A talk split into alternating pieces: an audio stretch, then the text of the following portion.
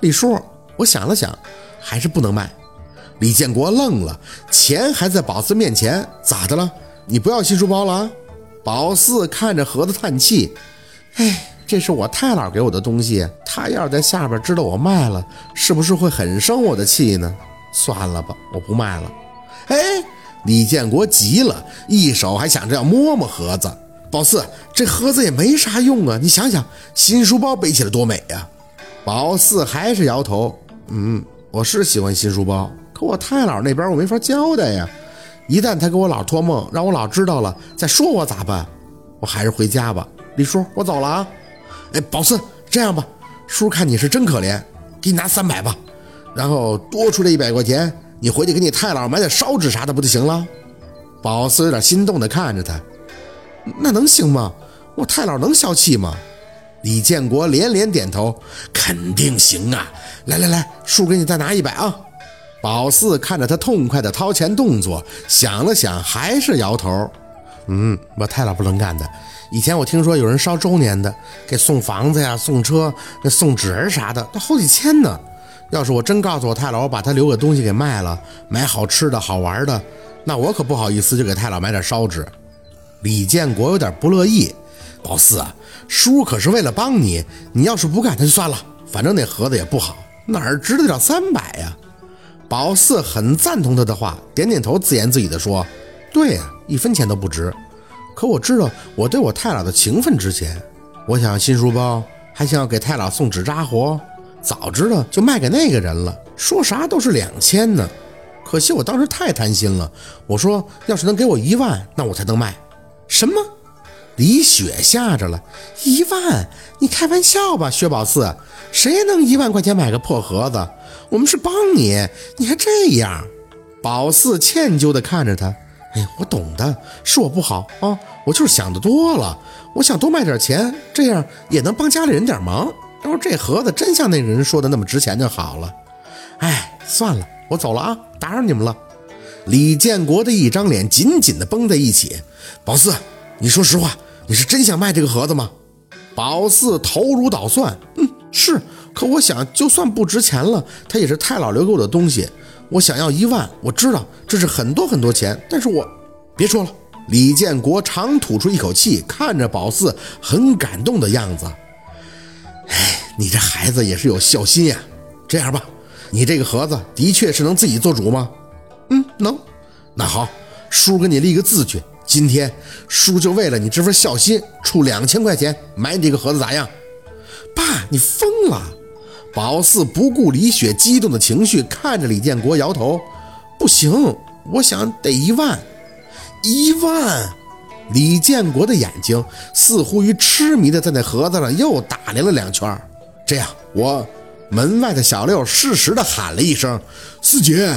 宝四忙应了一声：“叔，我得回家了。等过两天我再把盒子给你拿来。我谢谢你愿意帮我啊。”说完，也不顾谁留的，抬腿就跑了。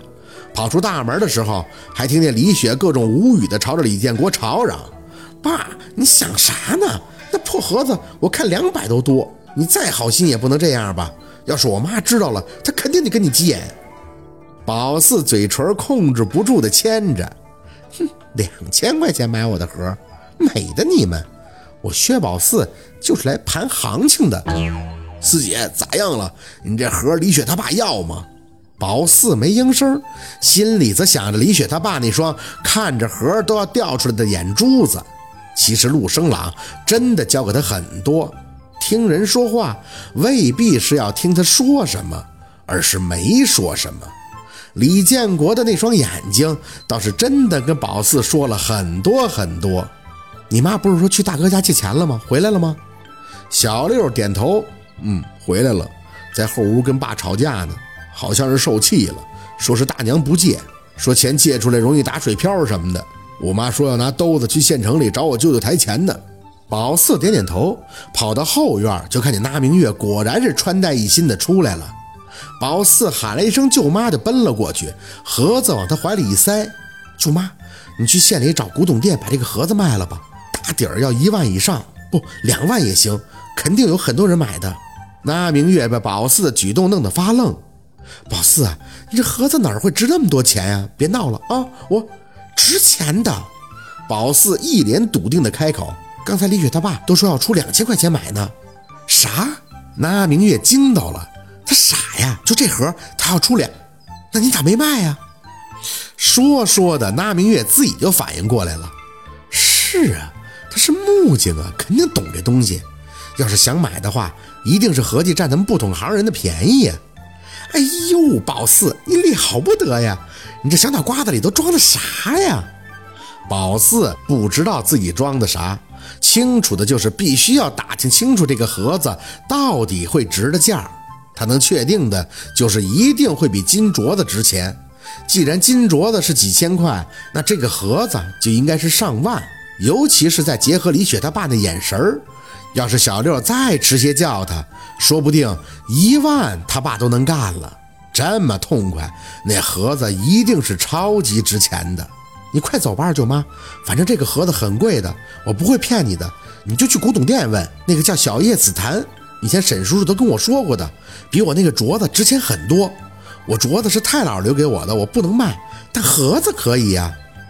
宝四想适当的说些谎话是没事儿的，把沈明远这种见多识广的城里人扔出来，应该是有用的。那明月听完宝四的话，倒是对这个盒子重视上了。行，那我现在就去问问，要是没有价，我再拿回来。这是小叶什什什么檀？紫檀。哦哦哦，好好好，你们在家待着吧，等我下午就回来了啊。宝四跟小六在家坐不住了，拉着手去村口等那明月回村的客车。不过一路上的境遇倒是挺逗的。下堂很多以前不太喜欢跟他玩的孩子，路过宝四时都会问他一句：“听说你把孙洪胜的脑袋瓜打开花了？”见宝四不吭声，还会追着问他：“哎，是不是啊你？”宝四是真没心情搭理他们，满心都想着拿明月去筹钱的事儿。因为若文在家里一直劝着凤年去大城市接受治疗，凤年那边也终于松了口。宝四是很怕钱这块再出岔子。是我四姐打的，就是他一板砖给孙洪胜脑袋瓜子削开瓢了。其实也不用宝四自己说。小六基本上就会开始给大家绘声绘色地描述起当时的样子了。围着的小孩一个个都瞪大了眼，末了再对宝四竖起大拇指：“薛宝四，你真牛啊！你以后就是咱们下堂的老大了。”宝四不屑一顾，对于“老大”这个称呼，他早在两年前就不在乎了。他们对宝四这种不当回事儿的态度更加的钦佩，一个个不停的说着：“谁有薛宝四胆子大？我们都怕挨揍，可是薛宝四不怕。那是我四姐啥也不怕。”小六得意的不行，站在宝四身边，一副要指挥千军万马的样子。连老娃子都是我四姐的朋友，他让老娃子去刀瞎谁的眼睛，老娃子就去，可听他话了。一帮孩子更是对宝四佩服至极。薛宝四，以后我们也和你做朋友，这样就没人敢欺负我们了。我们再也不怕孙强了。他们正吵着，就见那明月的车过来了，几步跑了过去。